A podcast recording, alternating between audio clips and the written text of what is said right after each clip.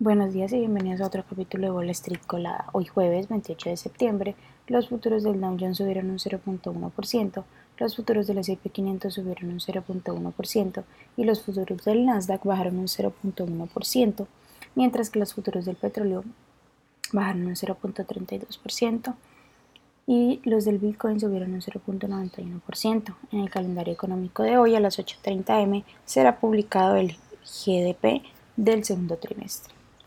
En las noticias económicas de hoy, bueno, el mercado va en camino a cerrar septiembre y el tercer trimestre a la baja. Aunque el crecimiento de empleo sigue siendo fuerte, los consumidores siguen enfrentándose a precios más altos y también tasas de interés más altas, mientras la Reserva Federal intenta reducir la inflación a su nivel objetivo del 2%. En otras noticias, dos sindicatos de Nevada votaron a favor de autorizar una huelga en el Strip de Las Vegas, aunque todavía no se ha fijado una fecha límite.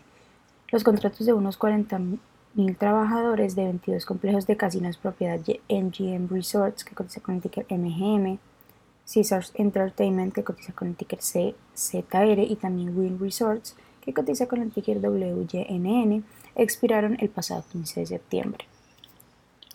Los nuevos auriculares Quested se anunciaron oficialmente ayer en la conferencia para desarrolladores Connect Meta, de Meta, que la compañía cotiza con el ticker META. El nuevo modelo costará 499 dólares frente a los 300 dólares del modelo Quest 2 e incorporará tanto realidad virtual como aumentada.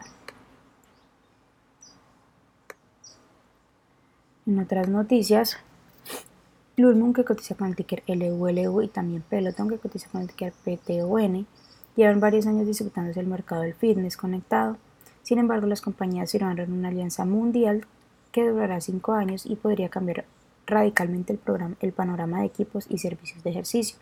Peloton se convertirá en el proveedor exclusivo de contenidos digitales de fitness para Lulmun y Lulmun se convertirá en el principal socio de Peloton en el sector de la ropa deportiva. La propuesta de ExxonMobil, que cotiza con el ticker XOM, de reactivar sus plataformas marinas inactivas en California mediante un plan basado en camiones para evitar el crudo de las refinerías en tierra fue denegado el miércoles por un juez del distrito. Las acciones cerraron el miércoles en sus máximos históricos, ya que los precios del crudo estadounidense subieron a su nivel más alto desde agosto del 2022, alcanzando los 95 dólares por barril.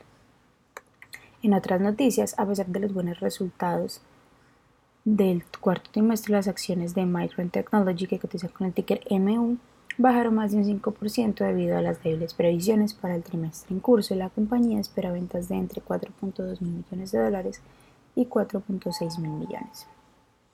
En otras noticias, SpaceX, la empresa de Elon Musk, ha conseguido su primer contrato con el Pentágono para su servicio de satélites militares Starship el contrato prevé un servicio extremo a extremo a través de la constelación de satélites Starlink de SpaceX, así como terminales de usuario, otros equipos, gestión de redes y también servicios relacionados.